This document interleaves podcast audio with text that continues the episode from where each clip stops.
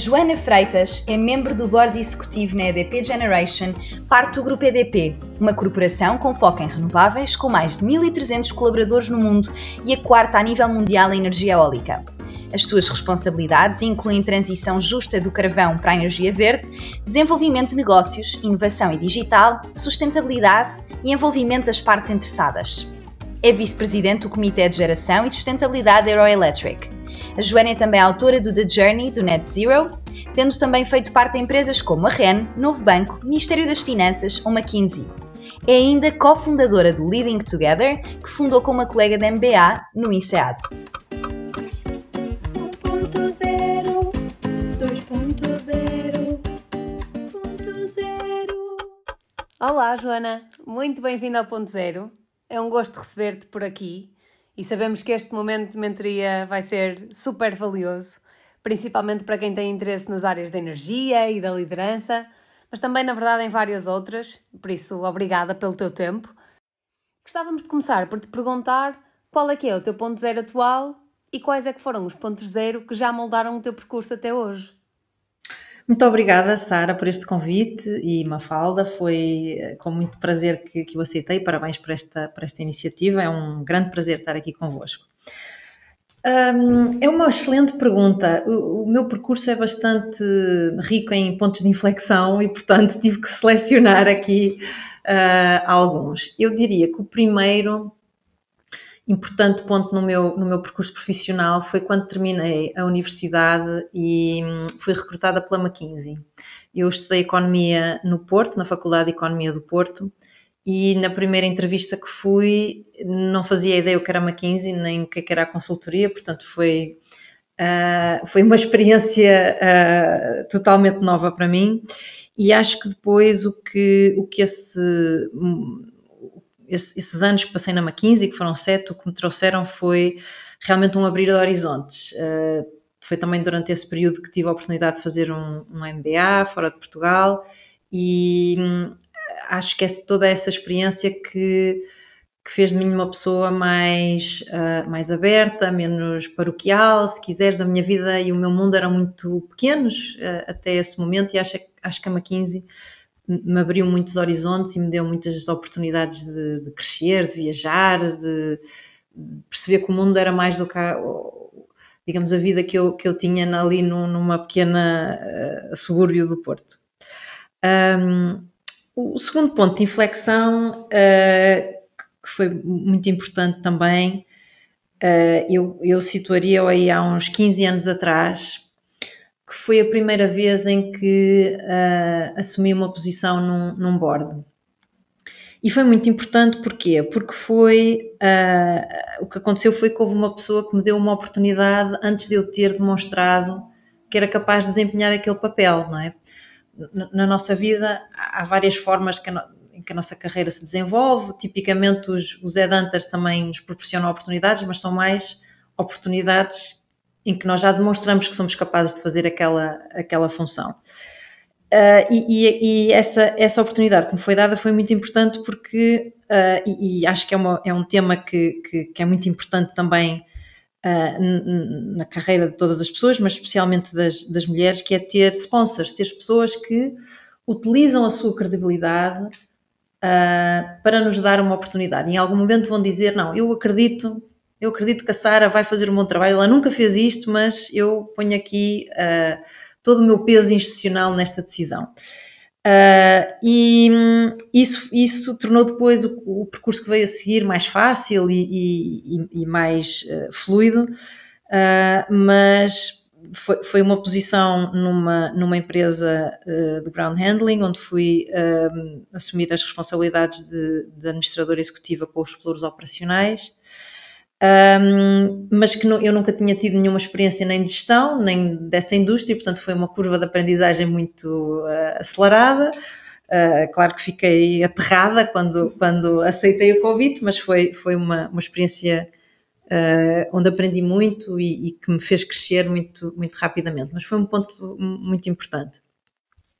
E o terceiro, que tem mais a ver com o momento onde eu estou hoje, foi um pouco quando descobri o mundo da energia, uh, que, que, descobri um pouco uh, fortuitamente, mas uh, que descobri ser verdadeiramente um, um, uma área que me apaixona e a certa altura trabalhava já na indústria, mas sentia que não havia muita coisa a acontecer na transição energética e eu não me cruzava no meu trabalho na altura de diretora de planeamento e controlo de uma empresa de energia não me cruzava com a riqueza de assuntos e de pessoas que estavam a, a fazer essa grande transformação e, e, e, no fundo, a levar, neste caso, a Europa, Portugal e a Europa, a, a levar-nos para um mundo sem, sem emissões e, e mais próximos da, da, da neutralidade carbónica. Então resolvi, pensei o que é que eu hei de fazer para aprender mais e para conhecer mais pessoas. E, e, pensei, então resolvi fazer um podcast. Pensei, vou entrevistar estas pessoas que estão, que estão a fazer estas coisas.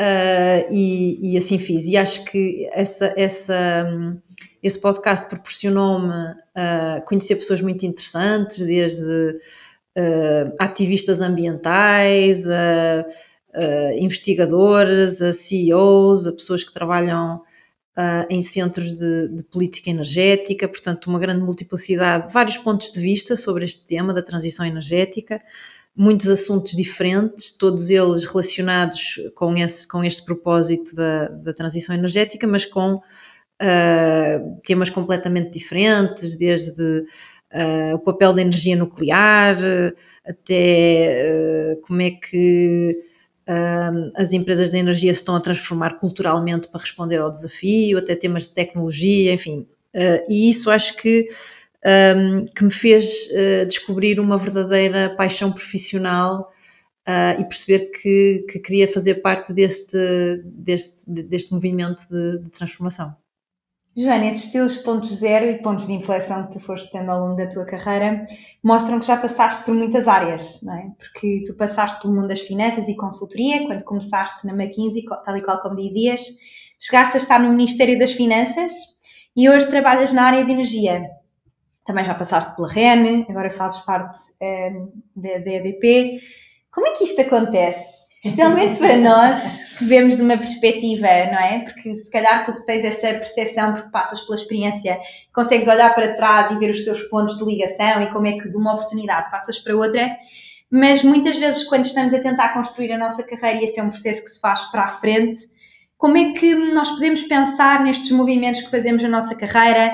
Porque nós questionamos muitas vezes se estes movimentos são assim tão intencionais, não é? Se as pessoas têm um plano a 10 anos, como muitas vezes já discutimos aqui no, no podcast, temos um plano a 10 anos e agora a cada marco que temos no nosso, no nosso plano vamos mudar e vamos procurar outras oportunidades.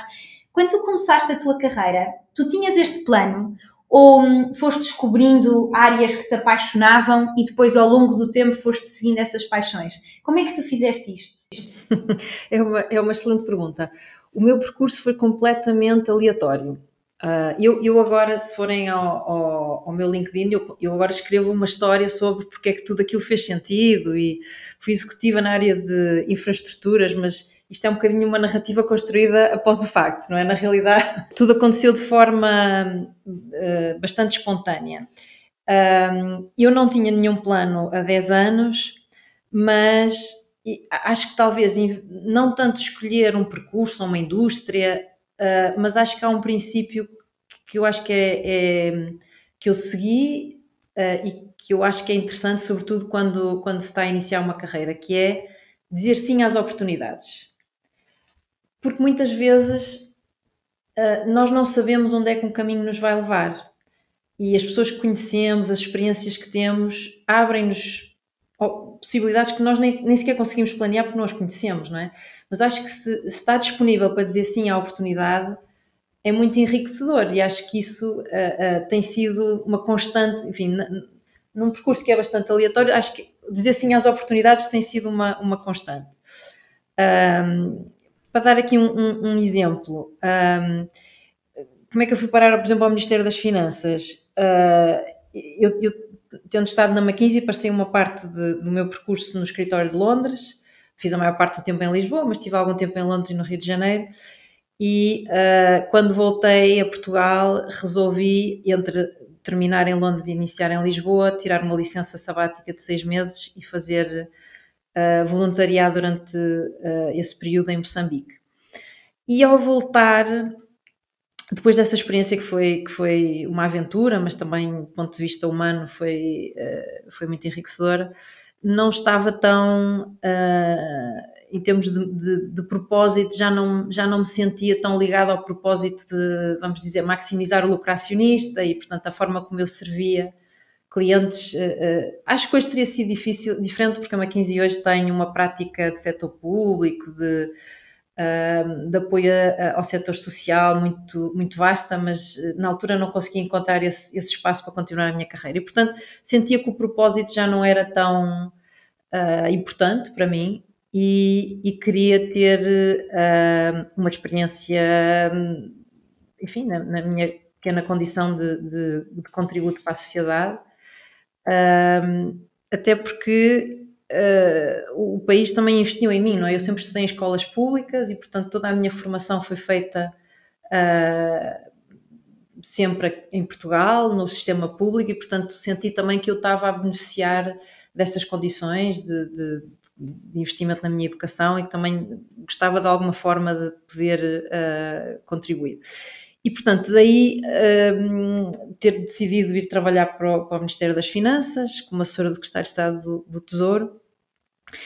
E isto para dizer o quê? Porque às vezes as oportunidades não é totalmente evidente que elas façam sentido, nem de um ponto de vista financeiro, não é? Nem de um ponto de vista de percurso de carreira. Eu, eu recordo-me que uh, os meus pais ficaram muito desiludidos com esta minha decisão. Uh, tanto o meu pai como a minha mãe. o meu pai uh, disse-me: então, mas estás aí num percurso, num fast track, vais ser sócia, porquê é que agora vais sair? Isto não faz sentido.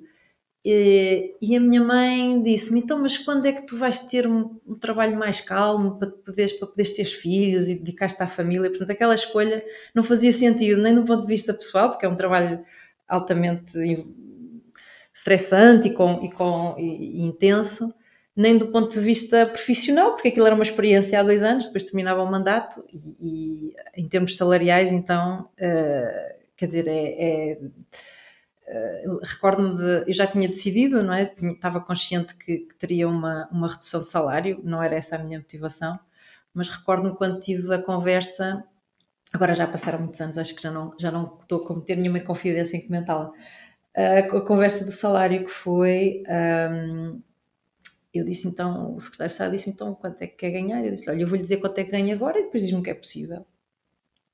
Eu disse, né? ele disse-me: Pois, uh, isto é mais do que o que eu ganho, é mais do que o que ganha o senhor Ministro, é mais do que o que ganha o senhor Primeiro-Ministro.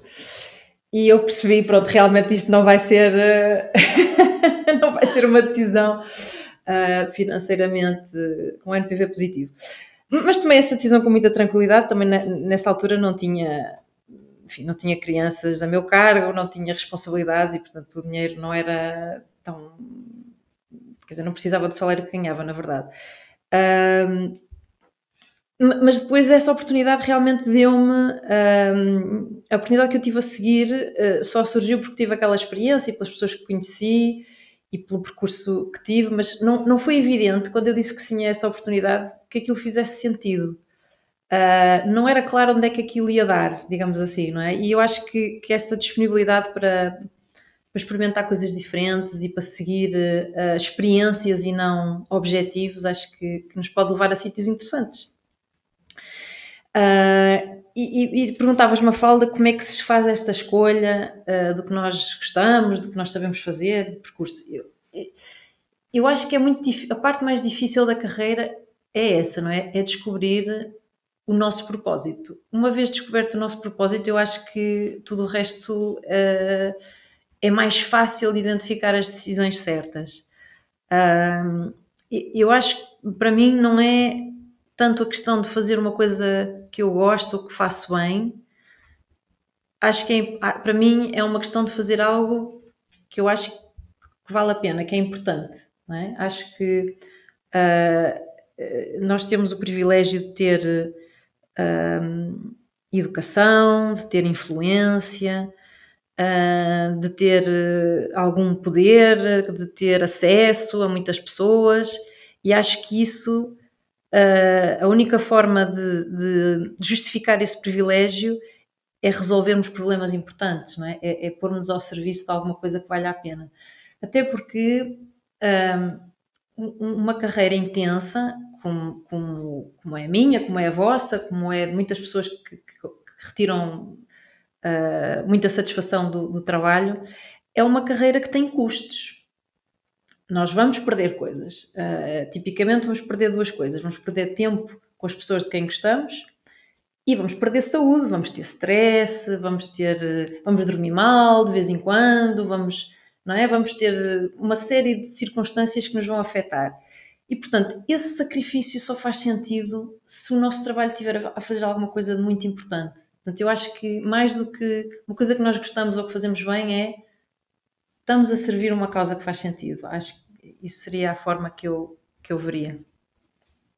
Mas tu depois acabas por descobrir uma paixão mais significativa pela área da energia, não é? Ou seja, não foi um caminho linear este de descobrires qual é que era a tua causa ou este teu propósito ou até a área em que eras mais forte, embora, como dizias, seja mais sobre uma interseção entre todas estas coisas do que sobre cada uma delas isoladamente mas como é que percebes depois que a área da energia te apaixona realmente? Qual é que foi a diferença entre trabalhar numa empresa de apoio aos aeroportos, por exemplo, versus a energia?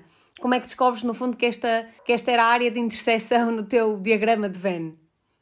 Olha, Sara, é assim, eh, só fazer uma, um, um parênteses. Eu adorei trabalhar nos aeroportos, adorei, foi uma experiência maravilhosa, sobretudo porque tive uma grande proximidade às equipas de terreno e, e isso ensinou-me muito. Eh, eu passei muitas horas, se chama na placa, não é? Que é a zona ar do, do aeroporto, assistia às reuniões de turno, Uh, e como também tinha que aprender rapidamente e, e, e perceber do, como é que o negócio funcionava, quem eram as pessoas que estavam na nossa operação, dediquei bastante tempo a isso. Portanto, eu diverti-me imenso só para fazer esse, esse parênteses. Mas eu acho que isso é um pouco como quando nos apaixonamos, não é? Já não sabe definir, mas sabe quando é que aconteceu.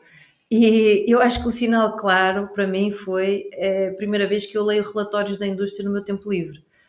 Uh, eu, eu, tipicamente não gosto de ler, gosto muito de ler, mas gosto de ler de coisas mais longe possível do meu trabalho, pronto, para não ser uma pessoa completamente quadrada, não é? E portanto gosto de ler literatura, filosofia, não sei, coisas diferentes.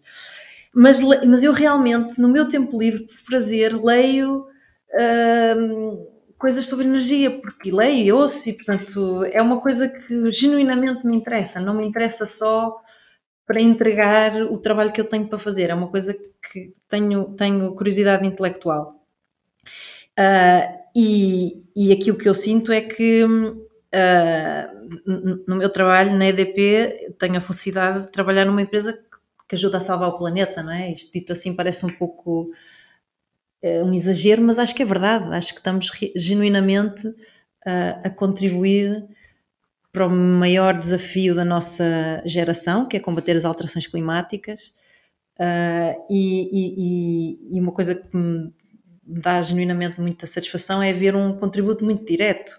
O meu, a minha primeira missão, quando me juntei à, à EDP, foi um, encerrar a central termoelétrica de Sines. Não, foi, não, não, era ainda encerrar, era estudar se faria sentido ela continuar a trabalhar, mas eh, era uma central a carvão. Hoje Portugal já não tem centrais a carvão e, portanto, tomamos uma decisão de a encerrar. Neste momento temos um, um projeto em conjunto com, com com outras empresas, um consórcio para instalar no mesmo local um projeto de hidrogênio verde, portanto, um polo industrial, mas de energia verde.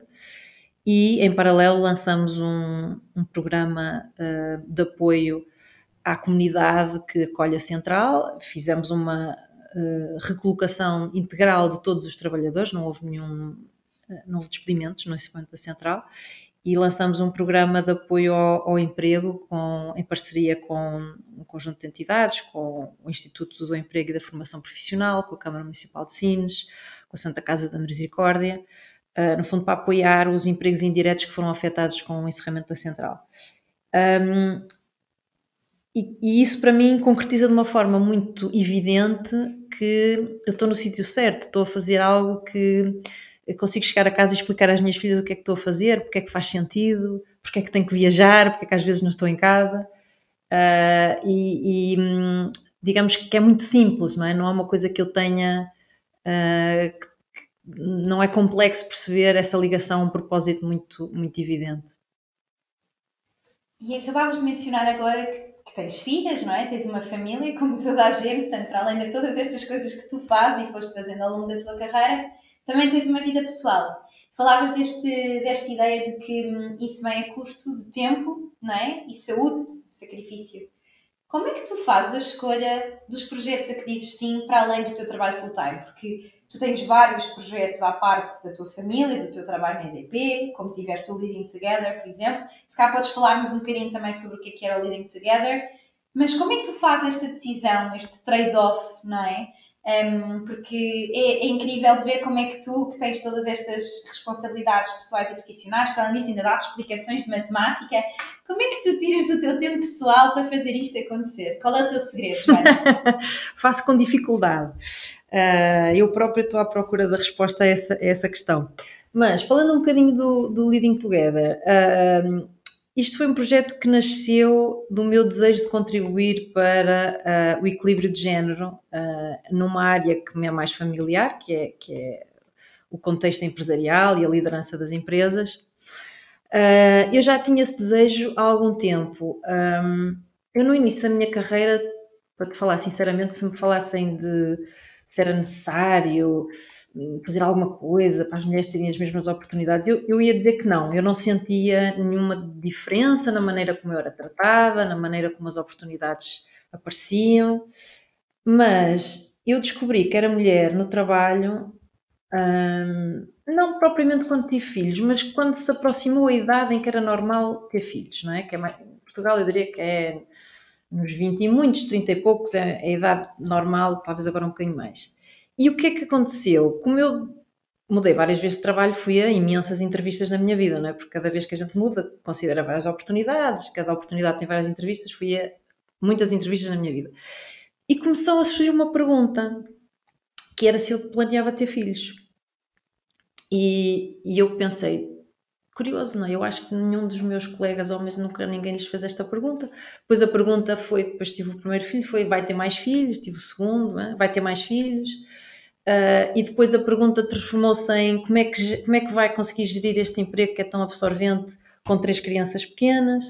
E portanto eu descobri que era mulher, uh, assim, no início da carreira não tinha essa consciência, achava que era só uma, um profissional, depois descobri que era mulher. E portanto tinha vontade de contribuir.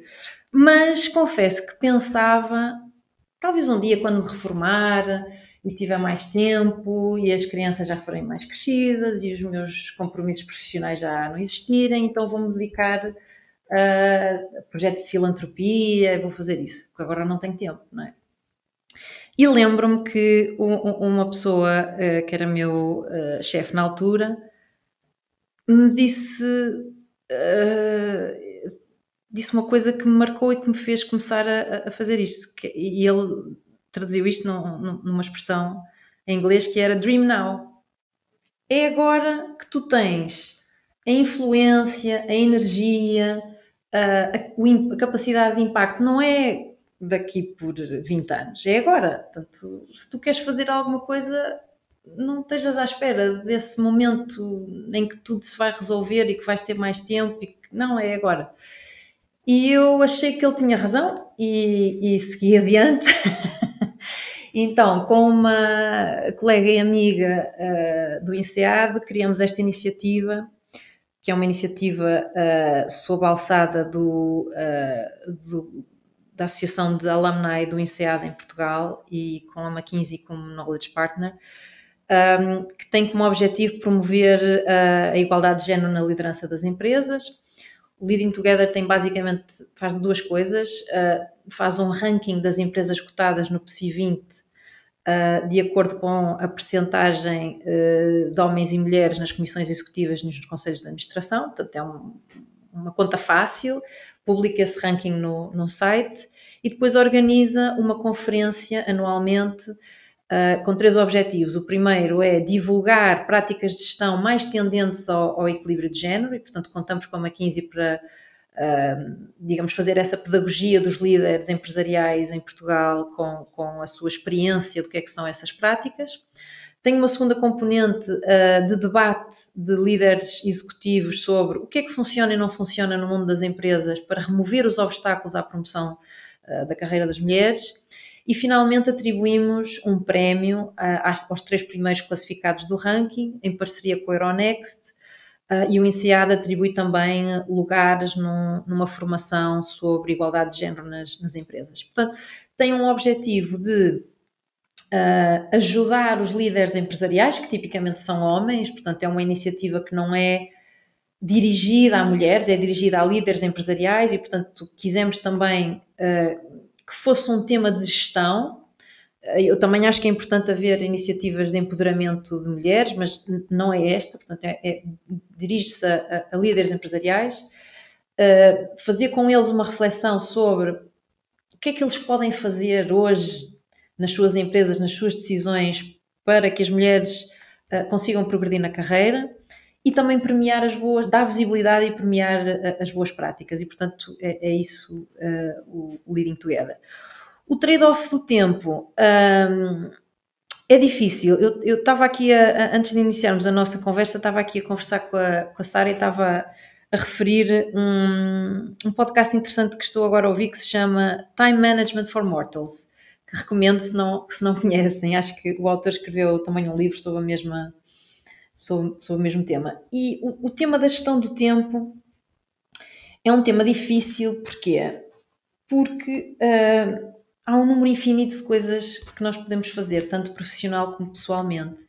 E nós somos seres finitos, não há um número limitado de horas no dia, de dias na semana, nós vamos morrer um dia, e portanto estamos sempre em conflito, não é? E como é que, como é que se resolve este conflito? Temos que aceitar as consequências de não fazer certas coisas. E algumas delas são coisas importantes, não é? E, portanto, temos que uh, viver nesse desconforto, que é nós não somos capazes de fazer tudo, é impossível, e, portanto, temos que tomar uma decisão consciente das coisas que não, que não vamos fazer. Uh, eu penso um pouco nisso na, na, minha, na minha vida, na minha carreira, da seguinte forma. Eu acho que tenho cinco coisas importantes, pois há muitas outras, não é? Mas tenho cinco áreas que eu acho que são muito importantes para mim. Os meus filhos, as minhas filhas, no caso, o meu casamento, a minha carreira, o meu bem-estar, onde se inclui o desporto, o exercício, comer bem, etc. E as minhas atividades filantrópicas, se quiser, não é? E eu não quero deixar de fazer nenhuma delas, mas sei que não posso fazer bem mais do que duas ao mesmo tempo. Não consigo. Depois, quando faço, quando tento, sinto-me frustrada, exausta, uh, a falhar em várias frentes.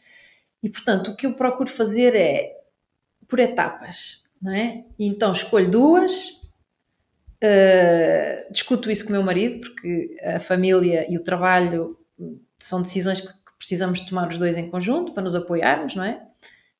E sei que, e faço isto mais ou menos por etapas de três meses, não é? Vou reavaliando. Portanto, se eu agora estou numa fase que é muito importante, algo que vai acontecer na minha carreira, no meu trabalho, e eu quero estar dedicada, focada, e quero fazer isso, e também quero uh, estar bem, com saúde, dormir bem, fazer o meu exercício. Eu sei que eu não vou à peça de teatro das minhas filhas, não vou, não vou conseguir, não vou estar lá, mas não faz mal, eu já decidi que agora vou fazer isto, depois é de voltar à peça de teatro da minha filha e portanto também não me vou sentir culpada por não ir uh, e também não vou discutir em casa com o meu marido por quem é que vai à peça de teatro, porque já decidi que é isto que eu vou fazer e não vou fazer outra coisa. É claro que isto tem, tem que ir variando, não é? Porque se fossem sempre, sempre as mesmas áreas a ficarem para trás, depois a nossa vida está em desequilíbrio e, e não, não, não estamos bem connosco.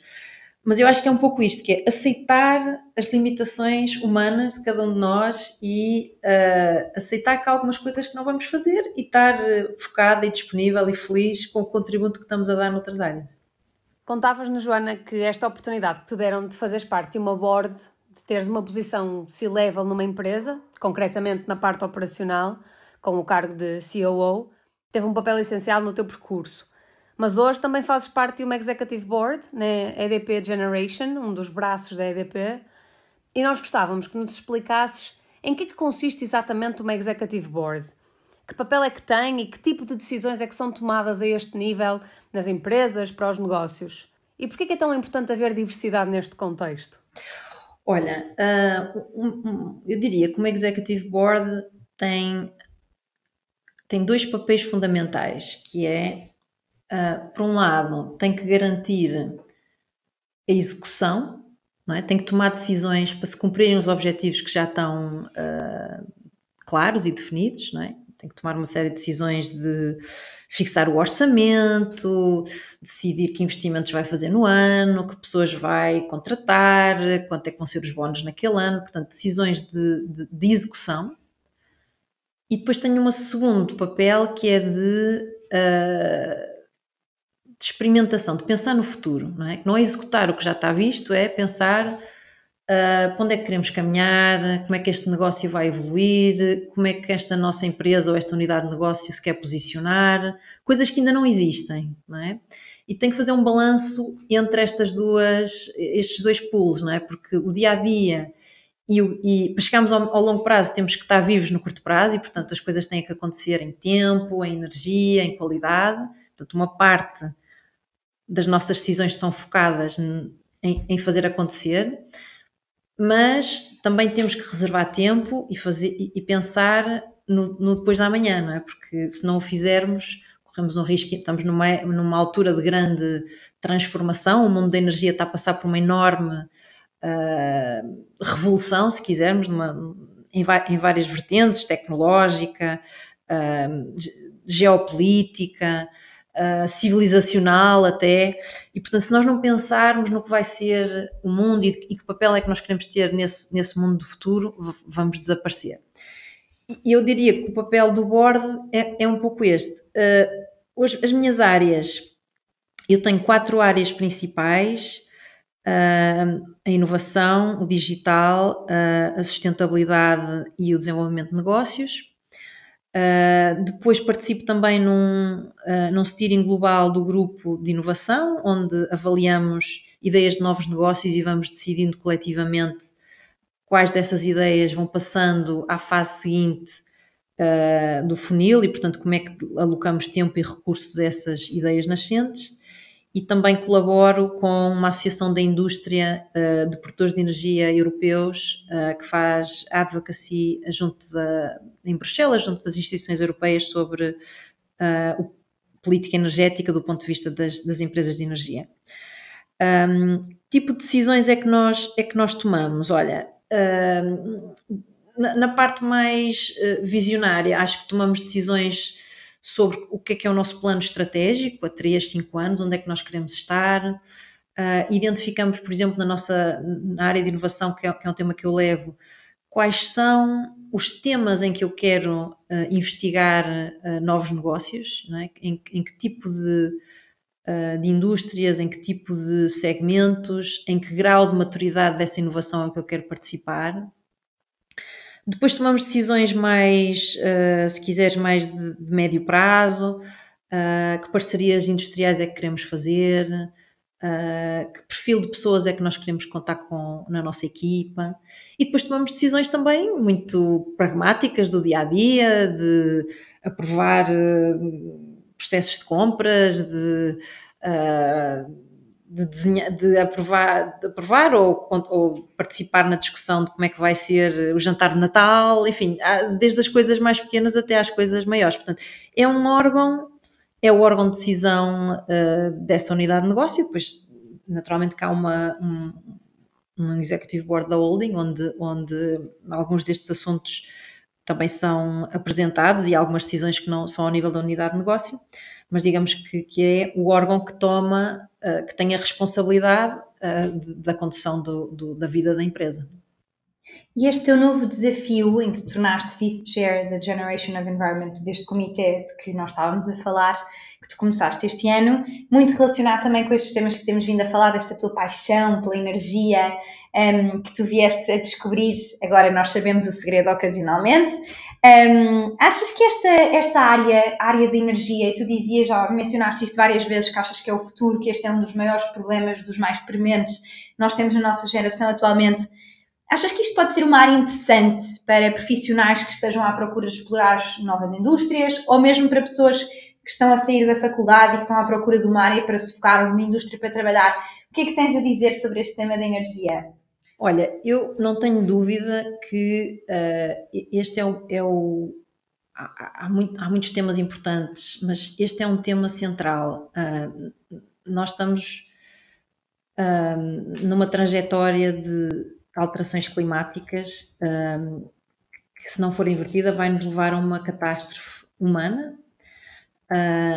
Antes da catástrofe climática, uh, teremos uma catástrofe dos refugiados climáticos. Há muitas áreas do planeta que vão sofrer uh, secas, inundações, rupturas de, de colheitas, e isso vai gerar uma grande deslocação de pessoas. E, depois vamos ter, enfim, isto são, são, são dados conhecidos, não é? Mas vamos ter as consequências de todos os combustíveis fósseis que já foram queimados, mesmo que daqui para a frente haja uma redução de emissões, uh, mas todos os combustíveis fósseis que, foram queimados nos últimos 150 anos geraram uma concentração de gases de efeito de estufa que estão que vão durante muito tempo causar alterações climáticas. O, o, o, dióxido de carbono é um gás que vive mais de 100 anos na atmosfera, portanto, temos um, um grande delay entre as decisões que tomamos sobre as emissões e o, e e o tempo em que elas uh, continuam a, a, criar alterações climáticas. E, portanto, eu não tenho dúvida que, que este é o, maior desafio que nós enfrentamos hoje. Uh, e, e, portanto, acho que é uma área. Uh, muito, muito, enfim, se as pessoas que, estão, que nos estão a ouvir, eh, que são jovens e que estão à procura de uma, de uma vocação, querem ter um impacto, não há área com mais impacto como fazer alguma coisa que ajuda a, a combater as alterações climáticas. Um, se nós pensarmos que para chegarmos a um, um, aquecimento global do planeta abaixo dos 1,5 graus, uh, comparado com os níveis pré-industriais, que é enfim, o standard que, que, que, se considera que evitará essa, essa catástrofe, temos que chegar a zero emissões uh, em 2050. Zero emissões significa que todas as atividades humanas não terão emissões de gases de efeito de estufa. A, energia, a produção de eletricidade hoje representa cerca de um quarto uh, dessas emissões e, portanto, o, o, que é importante nesta área é fazer aquilo que se chama a transição energética, que é deixar de utilizar combustíveis fósseis, carvão, gás natural, fuel, uh, e produzir energia uh, elétrica utilizando fontes renováveis e não poluentes, e não emissoras de, de, efeitos, de gases de efeito de estufa. E, portanto, eu acho que isto é um propósito uh, extremamente interessante porque estamos num momento que eu acho que é raro na história, que é aquilo que é bom para o planeta, aquilo que é economicamente uh, viável e aquilo que uh, os cidadãos e os, e os, agentes políticos querem fazer é coincidente, não é? Neste momento, em muitos lugares do planeta, a forma mais barata de produzir eletricidade é utilizando energias renováveis. Isto é fácil de perceber, claro que a energia em, concreto depende dos recursos eh, específicos daquele local, por exemplo, aqui onde nos encontramos será provavelmente uma, uma energia solar, porque o sol é um recurso gratuito e, portanto, e, e abundante, uh, e, e, portanto, a maneira, que, e mesmo que não estivéssemos preocupados com, com o ambiente, a maneira mais barata, com menos recursos para energia elétrica em muitos sítios do, do, do, planeta, e esse recurso varia, noutros, noutros sítios é, é eólica, é eólica offshore, é hídrica, etc. Mas já, é, já são as energias renováveis. E depois temos, e, e acho que isso é, é muito encorajador, uh, uma geração de crianças e jovens que vão ser as pessoas que vão votar, que vão eleger os nossos representantes políticos e também vão ser as pessoas que vão viver este mundo com Espero que não seja isso, mas que neste momento a trajetória para termos 4 graus de aquecimento em 2050, essas pessoas vão ser adultas, vão estar vivas, vão estar a, a tomar as suas decisões uh, profissionais, pessoais nesse momento. Essas pessoas têm uma consciência da urgência desta transição uh, que as pessoas da minha geração, por exemplo, não têm, não é? Uh, eu, eu recordo-me que a minha filha de 11 anos Uh, recentemente íamos na estrada, no, no, carro, e ela olhava pela janela e ela dizia-me: mas eu não estou a perceber, mas eles não sabem que estes carros todos, eles não sabem que isto que estamos a destruir o planeta, porque que, e depois perguntou-me se o meu carro era elétrico, eu disse-lhe que era híbrido, e ela, pronto, ficou assim razoavelmente uh, convencida, não muito, mas, mas eu acho que isto faz sentido, não é? Porque enquanto que as pessoas que já viveram mais de metade da sua vida não vão enfrentar as consequências das alterações climáticas, as crianças vão, não é? Vão ter uh, toda a sua vida adulta nesse, nesse mundo. Portanto, do ponto de vista económico faz sentido, do ponto de vista da escolha social, da urgência, acho que isso existe. Uh, e portanto acho que estamos num, num, uh, num nexo uh, muito interessante de, de, convergência. Acho que é raro isto acontecer. Tipicamente há tensões entre a, proteção do ambiental, aquilo que, que, gera valor económico e aquilo que os políticos e os, e os, cidadãos querem, e eu acho que o mundo da energia estamos a viver uma enorme oportunidade em que estas três coisas estão, estão a convergir. Depois, acho que é uma área muito divertida porque está em profunda transformação. todos os dias surgem tecnologias novas, há muita. Há, há, por um lado, a energia foi dos primeiros setores a, a descarbonizar-se, há muitos setores que ainda estão agora a iniciar, portanto, já leva um caminho interessante desde o início dos anos 90, que as energias renováveis em escala uh, se começaram a instalar, mas portanto tem, vai à frente nesse caminho de descarbonização, mas ao mesmo tempo há, há um conjunto de desafios uh, novos, diferentes, uh, que continuam, que continuam a, a, a, motivar uma grande rapidez de inovação e acho que a energia, que durante muito tempo foi um setor relativamente tradicional, é? Portanto, o futuro era igual ao passado, havia centrais, havia produção de energia. Acho que está a passar por, uma, por um momento muito interessante, uh, está-se a tornar renovável, está-se a tornar descentralizado. Uh, os temas da segurança energética e da independência energética uh, ganharam uma, uma relevância acrescida com a invasão da Rússia na Ucrânia e, portanto, de repente a Europa descobriu que, que não era indiferente como é que alimentava sua, as suas centrais e onde é que vinham as matérias-primas uh, e que a sua civilização podia estar em risco por causa dessas, dessas escolhas, não é? Portanto, tem uma importância uh, geopolítica e civilizacional. Uh, portanto, eu acho que não há sítio mais interessante para trabalhar neste momento, na minha modesta opinião.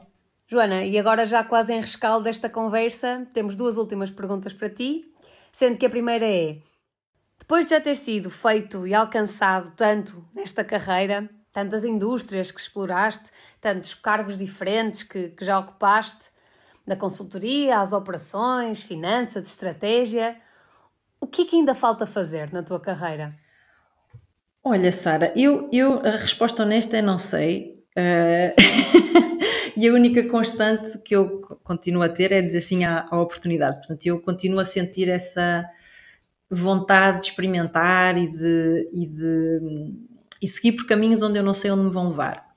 Há um tema, não é bem uma, uma tarefa nem uma função, mas há um tema que me interessa e que eu espero um dia poder, poder contribuir, que é um, o, o, lado de, também da energia, mas de policy, não é? De, de, da política energética, uh, em particular no contexto europeu. Acho que a Europa um, tem sido um líder um, na transição energética e, e, no combate às alterações climáticas. Uh, durante muito tempo era um líder solitário, agora os Estados Unidos uh, juntaram-se. Uma legislação recente, o Inflation Reduction Act, afirmou de forma inequívoca a aposta do governo do atual executivo americano nas energias verdes e na transição energética mas acho que a Europa tem tido um percurso muito uh, pioneiro uh, e, tem, e acho que pode ser. A Europa não é muito relevante em termos de volume de emissões. A Europa representa menos de 10% das emissões globais, não é? Portanto, de certa forma, o que acontece na Europa do ponto de vista de emissões é muito menos relevante do que acontece nos Estados Unidos, na China, na China, na Índia e na Rússia, que são os quatro maiores emissores e que representam 80% das emissões do mundo. Mas acho que tem um papel importante que é de demonstração de um estilo de vida uh, e de uma civilização que respeita os direitos humanos, uh, que tem uma preocupação ambiental, que proporciona elevados níveis de bem-estar e de prosperidade aos seus cidadãos e tem uma preocupação também com a distribuição um, com a equidade na distribuição do rendimento. E acho que se a Europa conseguir ser um modelo de como é que se pode ter uma, uma sociedade avançada nestas várias vertentes, acho que isso pode ter um efeito demonstrador, não demonstrador colonialista, digamos assim, não é? Cada, cada país e cada região tem, tem o seu padrão cultural. Mas acho que pode comprovar que é possível, por exemplo, o único sítio, a única região no mundo em que isto aconteceu, que é ter crescimento económico com redução de emissões. Isso é uma coisa que não aconteceu em mais nenhum lado. E, portanto, eu acho que se eu puder hum, participar numa pequeníssima forma um, nessa, hum, nessa modulação, não é? De como é que uma, um, uma sociedade próspera, mas que não destrói o planeta, se pode organizar, acho que isso seria muito, muito compensador. E neste teu percurso, que agora já conhecemos melhor, e mesmo sabendo que muito do que aconteceu não foi detalhadamente planeado ou foi até, sobretudo, dependente da tua predisposição para aceitar oportunidades, mesmo que inesperadas, foste encontrando pessoas que ao longo do caminho consultavas para orientação ou apoio inspiração e que no fundo, agora olhando para trás ou até mesmo já nessa altura, identificavas como mentores ou mentoras. E sim, quem é que foram essas pessoas? Olha, hum, houve muitas pessoas que, que me aconselharam e também muitas pessoas que me deram oportunidades. Aliás, hum, o, o, meu percurso, como é o percurso, penso que de todas as pessoas, é feito uh, das portas que nos, que nos abriram, não é? Não, não digamos, em qualquer, o momento em que eu estou na minha carreira é o resultado Uh, em primeiro lugar, das, todas as pessoas que me deram a oportunidade, todas as equipas que trabalharam, com que eu trabalhei ou que trabalharam comigo, e portanto acho que é sempre importante nós recordarmos, e de alguma sorte também, recordarmos que o nosso percurso é feito nos ombros de uma, de, uma grande, de uma grande quantidade de pessoas. Uh, mas se tivesse que escolher assim, o que é que foram influências determinantes na, na minha carreira, mas também na, na minha vida, Uh, eu, eu, se calhar vou dar uma resposta assim, um bocadinho pirosa, não é? Mas vou falar dos meus pais, uh, que são até hoje e que foram uh, determinantes na, na, na, minha maneira de ver o mundo. Um, começando pela minha mãe. Um, a minha mãe é uma pessoa, uh, se ela estivesse aqui, vocês não, digamos, o, o, o adjetivo feminista não é um adjetivo que, se, que seria muito evidente. Ela é uma pessoa, é uma senhora bastante tradicional, foi professora de matemática, uh, teve uma vida uh, de classe média, portanto não, não, é, não é uma pessoa é uma pessoa simpática, portanto não sei, não sei se é assim, não foi ativista, mas eu recordo-me que uh, desde muito cedo dela me transmitir uma ideia muito simples, que era. E, e, quando ela me disse isto a primeira vez, eu nem compreendi porque acho que era criança, mas ela lá teria as suas razões para me garantir que eu ouvia bem esta, esta mensagem, que era. É, ela dizia: é muito importante uma mulher ter uma fonte de rendimento independente do marido. Não precisa de ganhar tanto, não interessa se ganha mais ou se ganha menos, mas não é bom uh, estar dependente. Não é bom estar dependente. Uh, e, e, eu penso que o que aconteceu com ela foi que ela observou a sua própria mãe, uh, que era dona de casa e que não tinha uma fonte de rendimento independente do marido, e que, enfim, o meu avô era um homem extraordinário, mas a minha avó teve um casamento muito infeliz, uh, em que ela não tinha nenhum poder para nenhuma decisão, e acho que a minha mãe pensou que não quereria isso para ela, nem quereria isso para a sua, para a sua filha e, portanto, eu acho que esta consciência um, do que é ser mulher e da importância da, da, independência, acho que me foi plantada de forma muito, muito cedo e muito claramente pela, pela minha mãe. Uh, e o, o, meu pai uh, é uma grande influência na minha vida e, e, determinou muitas coisas na minha vida, mas um, o meu pai tem um percurso um, de superação das suas circunstâncias Uh, e eu tenho uma admiração uh, infindável pelo meu pai. O meu pai cresceu uh, numa pequena aldeia no interior de, do Minho, dois pais analfabetos, o meu avô era uh, maquinista, enfim, foi trabalhador da CP e depois, depois passou a maquinista, e a minha avó era operária têxtil. Uh, e o meu pai foi a primeira pessoa da sua família a estudar na universidade e, e, e depois teve uma carreira como, como engenheiro, como diretor industrial de uma, de uma empresa uh, no Norte. Mas aquilo que me impressiona especialmente no meu pai Uh, e que eu procuro uh, emular uh, sem sucesso, mas que procuro, é a sua curiosidade intelectual. Portanto, claro que o percurso profissional do meu pai, tendo em conta o ponto de partida, acho que é admirável, mas o meu pai é uma pessoa um, que conhece a música clássica em todas as suas vertentes, que estudou filosofia, que conhece a história da Europa, do mundo. Portanto, eu sinto. Eu que tive muito mais oportunidades para estudar todas estas coisas, não, não, não, não, não sei um décimo, mas uh, acho que uma coisa que procuro é emular esta curiosidade intelectual uh, e esta vontade de aprender e esta, esta sede de, de, de, conhecer sem nenhum objetivo, só pela, pelo prazer de conhecer. E portanto acho que essas. Uh, o feminismo da minha mãe e a curiosidade intelectual do meu pai acho que foram grandes, grandes e são até hoje grandes influências na minha vida. Joana, obrigada por nos lembrares do porquê de fazermos este podcast, porque para além de ter sido um episódio muito rico em pontos de inflexão, como tu dizias, fez exatamente aquilo que tu disseste no começo, que é abrir horizontes falaste sobre como foi importante para ti assumires uma posição num board, um, mas também falaste da importância de, para tu teres tido este ponto de inflexão na tua vida, ter havido uma pessoa que te deu esta oportunidade. Nós precisamos sempre ter alguém que nos abra a primeira porta e, portanto, é muito importante querermos agarrar essas oportunidades, mas quando estivermos na posição de abrir essas portas, também abrirmos portas aos outros. Falaste da importância de termos sponsors, pessoas que no fundo mencionam o nosso nome numa sala, sala cheia de oportunidades Falaste da importância de termos uma curva de aprendizagem acelerada, de nos desafiarmos, de continuarmos a aprender e do quanto agora tu olhas para trás e sabes que a tua narrativa foi construída após o facto e que é ok termos um percurso aleatório e se calhar não sabermos qual é que é o nosso próximo destino, porque na verdade estamos a aproveitar o processo. Falaste sobre dizermos que sim muitas vezes um, e sobre muitas vezes não conseguirmos planear esse sim, mas estarmos preparados para o agarrar falaste sobre termos que conhecer o que há lá fora e que as oportunidades não são totalmente evidentes muitas vezes, mas que acabam por fazer sentido no nosso percurso quando olhamos para trás. Falaste também da importância de tomarmos decisões que muitas vezes têm um NPV negativo e que isso pode ser uma coisa boa para nós enquanto pessoas num momento da nossa vida em que faça sentido. Sendo que esta oportunidade de ter um, um NPV negativo também vem desta predisposição para experimentarmos coisas diferentes.